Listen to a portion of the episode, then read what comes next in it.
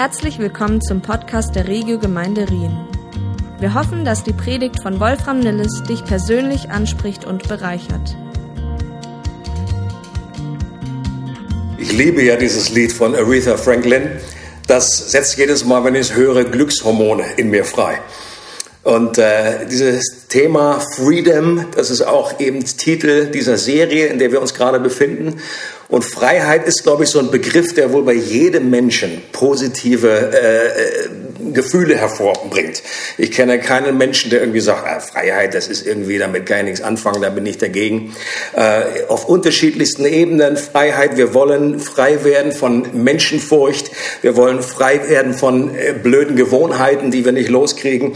Wir wollen Freiheit von Ängsten, von Sorgen, von Schuld und Schulden. Und im Neuen Testament gibt es einen Brief, der auch die Magna Carta, die große Urkunde der Freiheit genannt wird. Und das ist der Galaterbrief. Wahrscheinlich ist das der erste Brief, den der Apostel Paulus damals um das Jahr 50 geschrieben hat, an Gemeinden, die er selbst kurze Zeit zuvor im Süden der heutigen Türkei gegründet hatte. Mir ist auch bewusst, dass für diejenigen, die vielleicht zum allerersten Mal heute mit dabei sind und zuschauen, das so ähnlich ist, wie wenn man bei einer Netflix-Serie mittendrin einsteigt und äh, nicht immer alles vielleicht verstehen oder nachvollziehen kann. Wovon redet der Onkel? Wenn das trotzdem äh, nach mehr schmeckt und du trotzdem Interesse hast, da mehr zu äh, erfahren, dann findest du die komplette Audioserie auch auf unserer Webseite. Und ansonsten rate ich dazu, mit so einer Predigt so zu verfahren, wie man Fisch isst. Also das, was ich irgendwie erkenne als Fisch, als Fleisch, das äh, nehme ich und esse es. Und alles andere, was man im Moment nicht nachvollziehen kann, das einfach als Geräte beiseite zu legen. Viele Menschen hatten damals direkt von Paulus die geniale und befreiende Botschaft gehört, dass Gott selbst dafür gesorgt hat, dass wir wieder mit ihm versöhnt werden können und dass er selbst bereits alles aus dem Weg geräumt hat, was uns von der Beziehung zu ihm trennt. Dass wir uns nicht durch eigene Anstrengung, eigene Werke zu Gott emporarbeiten müssen, sondern dass er in der Person von Jesus zu uns heruntergekommen ist und all das erledigt hat, was wir aus eigener Kraft nie selbst erledigen konnten. Und dass es jetzt nur noch darum geht, Jesus beim Wort zu nehmen, wenn er vom Kreuz ausruft, es ist vollbracht, alles ist bezahlt, alles ist erledigt. Nicht mehr uns selbst, sondern seinem vollkommenen Werk zu vertrauen und dadurch in eine neue Beziehung zu dem Gott zu gelangen, der uns liebt und der uns in eine neue Freiheit führen möchte, die alle unsere Erwartungen übersteigt. Es dauerte allerdings nicht lange, bis einige von diesen Christen in der Gefahr standen, diese neu gefundene Freiheit wieder zu verlieren. Weil sie auf jüdisch geprägte Lehrer hörten, die ihnen sagten, dass es ja schön ist, dass sie jetzt an diesen Jesus glauben, aber dass es trotzdem jetzt noch nötig ist, auch die ganzen Gesetze und Gebote aus dem Alten Testament zu befolgen, inklusive Beschneidung, und dass sie erst dann richtige Christen wären. Und Paulus argumentiert voller Leidenschaft gegen diese falsche Lehre, gegen diesen falschen Einfluss, weil er genau wusste aus seinem eigenen Leben und eben auch von dem Alten Testament her, dass so ein Evangelium plus so eine Addition, so etwas, was dazu noch äh, dann getackert wird, dass das letztendlich nichts Positives ist, sondern dass es dem wahren Evangelium die Kraft entzieht, dass es es unbrauchbar macht und dass es das Evangelium verwässert. Und wir lesen jetzt weiter in Kapitel 3 ab Vers 15. Da schreibt er, liebe Geschwister, ich möchte einmal ein ganz alltägliches Beispiel gebrauchen. Ist ein Testament einmal ausgefertigt und rechtsgültig, dann kann niemand etwas hinzufügen oder gar das Testament selbst für ungültig erklären. So ist es auch mit den Zusagen Gottes an Abraham. Betrachten wir sie genauer, dann stellen wir fest, Gott gab sein Versprechen Abraham und seinem Nachkommen. Es heißt nicht Abraham und seinen Nachkommen, als ob viele gemeint wären. Gott sagt ausdrücklich deinem Nachkommen, also einem einzigen. Dieser eine ist Christus. Ich will damit sagen, Gottes Versprechen an Abraham ist rechtsgültig wie ein Testament. Und das Gesetz des Mose, das erst 430 Jahre später gegeben wurde, ändert daran nichts. Gottes Versprechen wird deshalb nicht ungültig. Würde Gott jetzt seine Zusage von der Erfüllung des Gesetzes abhängig machen, so wäre sein früheres Versprechen aufgehoben. Aber Gott hat Abraham seine Zusage ausdrücklich ohne jede Bedingung gegeben. Und die falschen Lehrer, die haben damals mit Sicherheit argumentiert, dass doch jetzt wohl das mosaische Gesetz Gültigkeit hat, dass das doch jetzt äh, aktuell ist. Warum? Weil das ja viel, viel neuer war als, das, als der Bund, den Gott mit Abraham geschlossen hatte. Der war ja Jahrhunderte alt. Und das ist ja wie so ein Update. Wenn das Neue kommt, dann fliegt das Alte raus, wird überschrieben. Doch Paulus argumentiert genau andersrum. Und er sagt, dass der Bund zwischen Gott und Abraham nicht durch eine neue Vereinbarung, die hunderte Jahre später kommt, überschrieben oder abgelöst wird. Er sagt, das ist ja noch nicht einmal bei einem gewöhnlichen Testament so, dass man das im Nachhinein irgendwie umschreiben oder nach Belieben verändern kann. Wie viel mehr gilt es für ein Testament, für einen Bund, den Gott selber gestiftet hat? Und Paulus sagt, dieser Bund zwischen Gott und Abraham, der besteht immer noch. Der hat kein Verfallsdatum. Warum? Weil Gottes Zusagen auch kein Verfallsdatum haben. Gott hatte Abraham ein Nachkommen versprochen, obwohl der und seine Frau ja schon uralt waren und das aus biologischer Sicht total unwahrscheinlich war.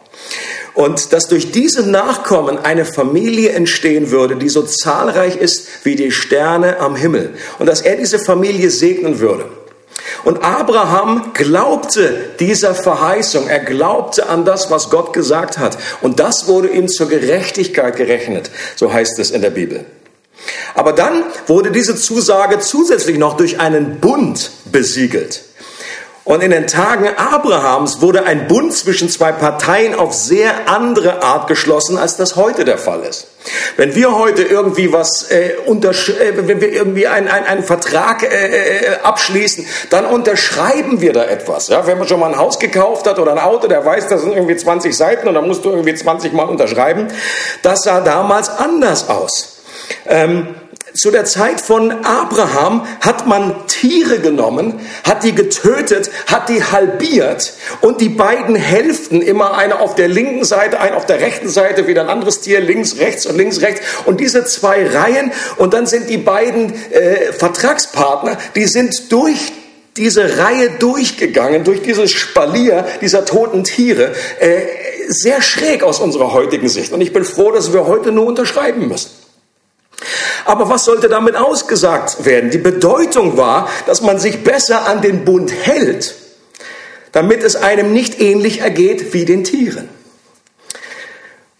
Wenn wir das, diese Stelle in 1. Mose 15 nachlesen, wie dieser Bund geschlossen wurde zwischen Gott und Abraham, dann fällt aber etwas auf, dass nämlich bei diesem Bund etwas anders ablief. In dem Fall lief nämlich nur Gott durch die Tiere hindurch in Form einer Feuerfackel und Abraham schlief. Was ein Hinweis darauf war, dass dieser Bund auf Gottes Gnade allein gründete dass dieser Bund nicht von Abrahams Gehorsam und seiner Treue abhing, sondern Gott allein für die Erfüllung des Bundes sorgte. Und Abraham keine Bedingungen erfüllen musste, sondern sein Glaube an Gottes Treue ausreicht. Und Paulus zündet dann noch eine weitere Offenbarungsrakete, indem er argumentiert, dass es kein Zufall ist, dass an der Stelle im Alten Testament das Wort Nachkommen im Singular und nicht im Plural verwendet wird.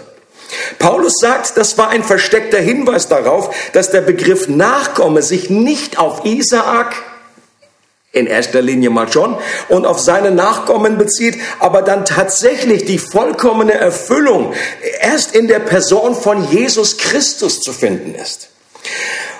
Deswegen ist der Stammbaum in Matthäus, im Matthäusevangelium am Anfang, wo, wo alles aufgezeigt wird, wo, woher Jesus stammt, wird, wird das auf Abraham zurückgeführt. Dass Jesus ein Nachkomme von Abraham ist. Und Paulus sagt, das ist die wahre Erfüllung dieses, dieses Samens, dieser Nachkommenschaft. Es geht um Christus.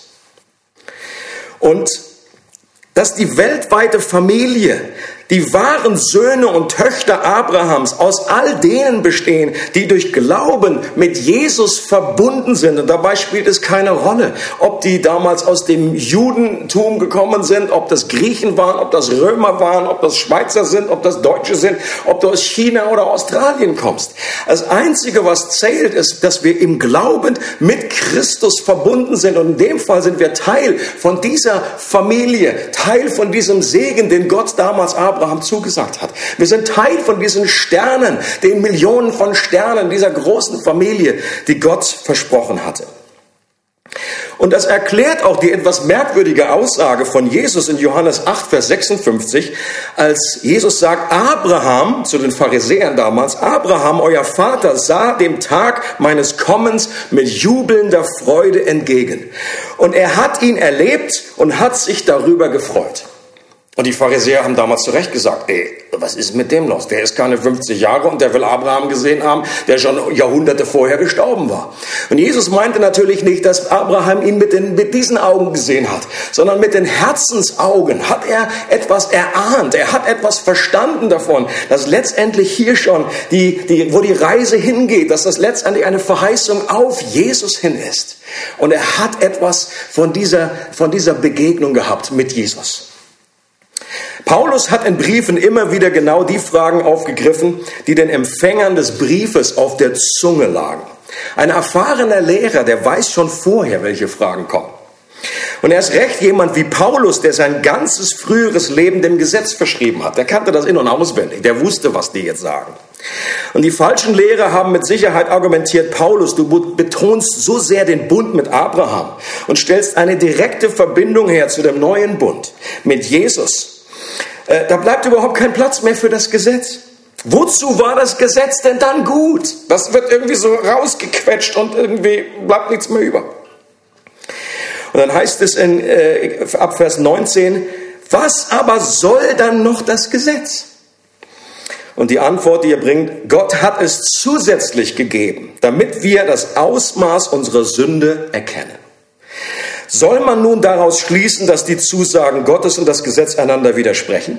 Auf keinen Fall.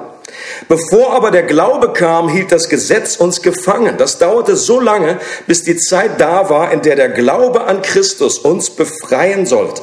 Bis dahin hatte das Gesetz für uns die Aufgabe eines strengen Erziehers. Seit Christus aber finden wir durch den Glauben die Anerkennung Gottes und sind dem Gesetz, diesem strengen Erzieher, nicht mehr unterstellt.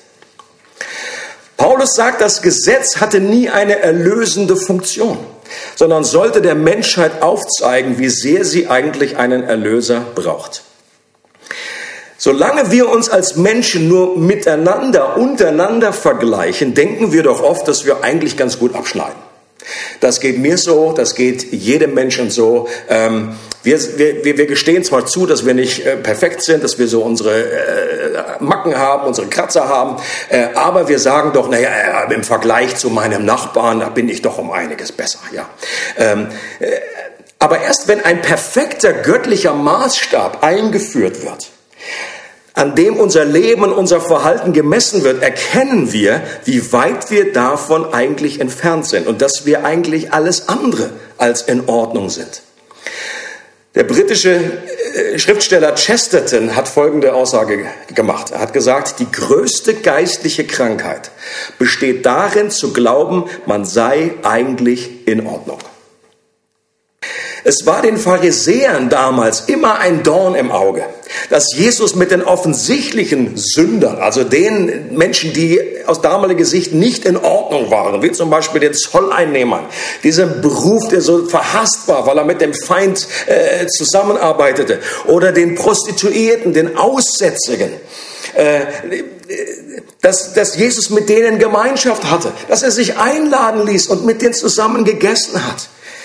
Und Jesus antwortete den Pharisäern, die Gesunden brauchen keinen Arzt, sondern die Kranken. Ich bin nicht gekommen, Gerechte zu rufen, sondern Sünder. Und was Jesus damit nicht meinte, war, dass die Pharisäer äh, nicht auch krank wären, äh, sondern äh, Jesus sagt, alle Menschen sind krank. Wir leiden alle an diesem riesigen Lücke, diesen Graben, der da klafft zwischen dem Gottes perfekten Gebot und dem, was wir tun in unserem Leben. Er sagt nur, die haben einen Vorteil, weil sie wissen, dass sie krank sind. Und deswegen äh, brauchen, gehen sie zum Arzt. Deswegen nehmen sie die Hilfe des Arztes in Anspruch. Und er sagt zu den Pharisäern, das solltet ihr eigentlich auch tun. Und Paulus greift dann noch die Frage auf, ob das nicht geistlich schizophren ist, sich nicht widerspricht, dass derselbe Gott einmal einen Bund gibt, der auf Gnade aufbaut, an dem man nur glauben sollte und dann trotzdem ein Gesetz gibt, dem die Menschen gehorchen sollten. Und Paulus sagt, das gehört in der Entfaltung des göttlichen Erlösungsplanes zusammen. Und Gott hat das Gesetz dazu benutzt, dass die Gnade noch viel heller erstrahlt und umso kostbarer wird. Wenn ich jetzt am Tag rausgehe und den Sternenhimmel bestaunen will, dann wird das nichts. Warum? Nicht, weil die Sterne weg wären, die sind immer da, aber weil ich sie einfach nicht sehe, weil es zu hell ist. Je dunkler die Nacht, umso heller erstrahlen die Sterne. Und dieselbe Prinzip, das gilt zwischen Gesetz und Gnade auch. Je mehr ich meine Abgründe erkenne, je mehr ich die Dunkelheit erkenne, in der ich mich eigentlich befinde, je mehr ich durch das Gesetz erkenne, wie sehr ich in meiner Sünde gefangen bin. Paulus benutzt hier dieses Bild von, von einem Gefängnis. Desto mehr genieße ich die Freiheit. Das werden wir jetzt auch erleben, wenn wir einfach jetzt Woche, für Woche hier irgendwie in so einem Wohnzimmer sind. Wie kostbar ist es für uns, wenn wir wieder rausgehen können? Jemand hat gesagt, erst wenn die Sünde bitter schmeckt, wird die Gnade als süß erlebt. Und im zweiten Bild, das Paulus noch benutzt, vergleicht er das Gesetz mit einem Erzieher. Das waren in der römischen Welt meist Sklaven, die Kinder zur Schule gebracht haben und sie erzogen haben. Und sobald das Kind erwachsen war, war es keinem Erzieher mehr unterstellt, weil es jetzt mündig geworden ist. Und Paulus macht klar, dass die Zeit des Gesetzes zeitlich begrenzt war und nur für das Volk Israel galt und immer nur gedacht war, bis die eine Person kam, auf die alles im alten Bund hingewiesen hat, in dem sich alle Verheißungen erfüllten, Christus, und dass dann ein neuer Bund anfängt mit einer neuen Beziehung zu Gott, dass wir jetzt mündig geworden sind. Das Volk Gottes ist mündig geworden. Und der Glaube an Jesus hat die Tür zum Gefängnis des Gesetzes aufgestoßen. Und deswegen ist es so absurd und Paulus regt sich so auf äh, und er sagt zu den Galatern, äh, warum wollt ihr freiwillig wieder in das Gefängnis zurück, aus dem ihr doch gekommen seid? Und die Zeit der Unmündigkeit ist vorbei. Dass wir das Gesetz als Erzieher brauchen, jetzt wo Gott uns als mündige Söhne und Töchter annimmt. Wollt ihr jetzt wieder in diesen Stand des, des, des, des Kleinkindes, der, das noch irgendwie äh, betüdelt werden muss, das noch Aufseher braucht? In der Nacht, bevor Jesus gestorben ist, führte Jesus den neuen Bund ein, der an den Bund mit Abraham anknüpfte und ihn letztendlich erfüllte. Jesus nahm Brot und brach es auseinander. Und er nahm ein Becher mit Wein und sagte, das ist der Bund in meinem Blut, der neue Bund, den ich schließe. Und Jesus wollte damit symbolisieren, was am Kreuz geschah dass hier nicht Opfertiere zerteilt werden, wie bei diesem Bund mit Abraham, sondern dass sein eigener Leib als Lamm Gottes zerbrochen wird und dass auch an dieser Stelle Blut fließen wird, um diesen neuen Bund zwischen Gott und uns zu schließen. Und dass wir bei dem Bund, wie bei dem Bund mit Abraham, auch Gott alles übernehmen würde und wir dabei eigentlich passiv sind. Wir bildlich gesprochen schlafen und gar nicht beteiligt sind. Es ist Gott, der uns Zusagen gibt, uns einlädt, Teil seiner Familie zu werden, der uns einlädt, Sohn oder Tochter Gottes zu werden. Und das ist an keine Bedingungen unsererseits geknüpft. Das ist reine Gnade, ein Geschenk von Gott, der alles vollbracht hat. Ich will dich segnen und alles, was du tun musst, ist das im Glauben zu empfangen. Und als Jesus dann am Kreuz starb, hat er freiwillig die Konsequenzen für unsere Gesetzlosigkeit getragen, weil Gott genau wusste, dass wir die Gebote nie erfüllen können. Und deswegen nahm Jesus die Konsequenz auf sich. Für jede Gesetzesübertretung hat er sie auf sich genommen und ließ sich töten, damit wir leben können. Niemand hat größere Liebe, hat Jesus damals zu seinen Jüngern kurz vor seinem Tod gesagt, als derjenige, der sein Leben hingibt für seine Freunde. Ein Beispiel für eine ähnlich aufopfernde Liebe gab es vor kurzem in Italien. Ich glaube, es war letzte Woche.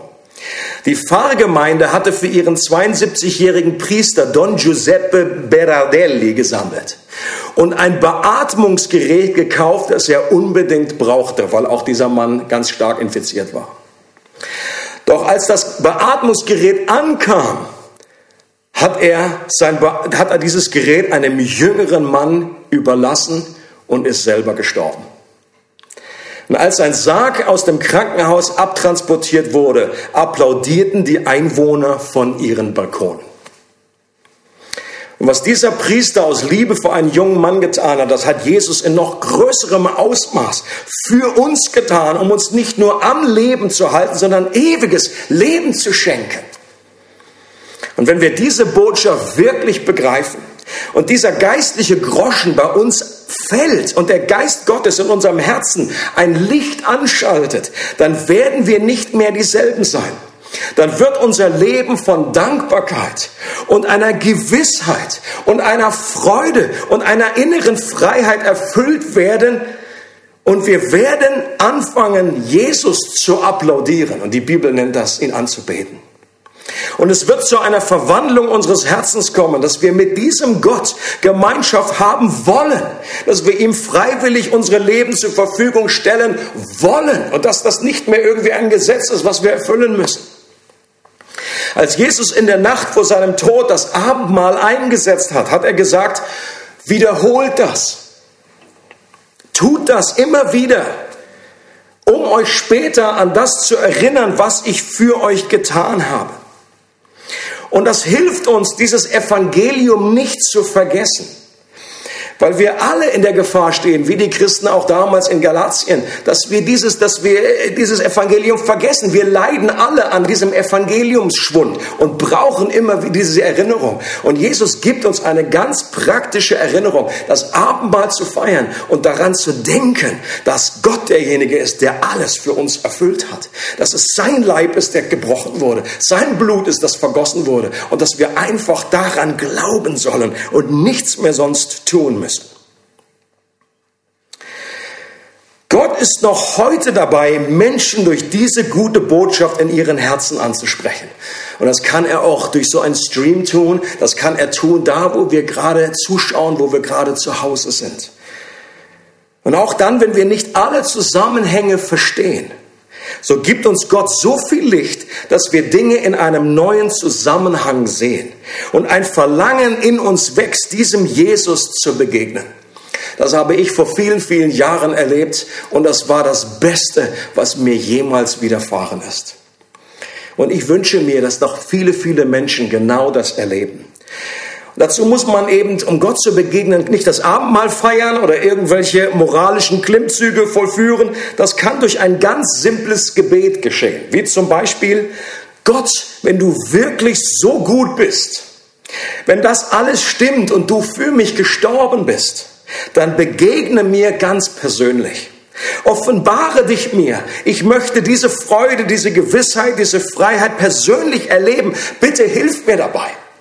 Und dabei kommt es nicht auf diese Formulierung an, aber diese Worte, es kommt darauf an, dass es in unserem Herzen ist, dass es einfach ein Ausdruck ist. Manchmal hilft einfach, äh, es reicht aus, wenn wir sagen, Gott, hilf! Oder das berühmte Gebet eines Atheisten, so hat es jemand genannt, der sagt, Gott, Gott, wenn es dich gibt, dann offenbare dich mir. Und wir werden, ich hab, wir haben unsere Gemeinde eingeladen, das Abendmahl jetzt zusammen zu feiern.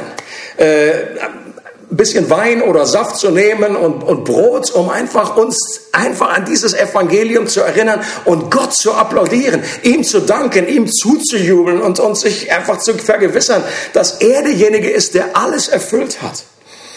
Und äh, wir werden gleich ein Lied hören und in dieser Zeit wird Möglichkeit das äh, sein, das Abendmahl zu nehmen, aber auch Möglichkeit für jeden, der jetzt da nicht vorbereitet ist, einfach zu beten und dieses deinem Herzen Luft zu machen. Und direkt im Anschluss an den Gottesdienst gibt es äh, ab diesem Sonntag die Möglichkeit, online mit jemandem eins zu eins aus unserem Gebetsteam zu sprechen. Und für sich beten zu lassen. Das haben wir sonst in unseren Gottesdiensten auch, dass diese Möglichkeit ist, hinzugehen und zu sagen, das ist ein Anliegen, bitte hilf mir, bete für mich, das ist eine gewisse Krankheitsnot, ich habe hier Ängste und Sorgen oder einfach Fragen zu klären. Und das wird eine Möglichkeit sein, unter vier Augen einfach so einen Online-Raum zu betreten und ungefähr für 20 Minuten wird diese Möglichkeit bestehen und den Link dazu, den findet ihr auf der Videobeschreibung auf der YouTube-Seite.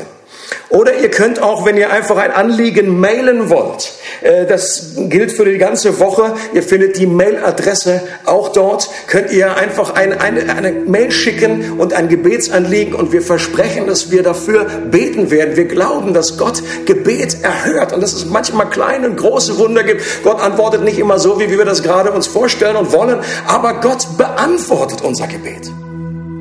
Und ich wünsche jedem, der hier zugeschaut hat, von Herzen, diesen Frieden, der alle Verstand, unseren Verstand übersteigt, diese innere Freiheit und die Freude, die durch die frohmachende Botschaft kommt. Es gibt nichts Besseres, keine bessere Botschaft auf dieser Erde.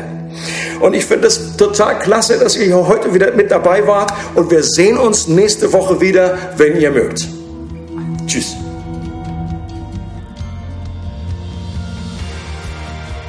Es freut uns, dass du heute zugehört hast. Für weitere Predigten, Informationen und Events besuche unsere Gemeindewebseite www.regiogemeinde.ch.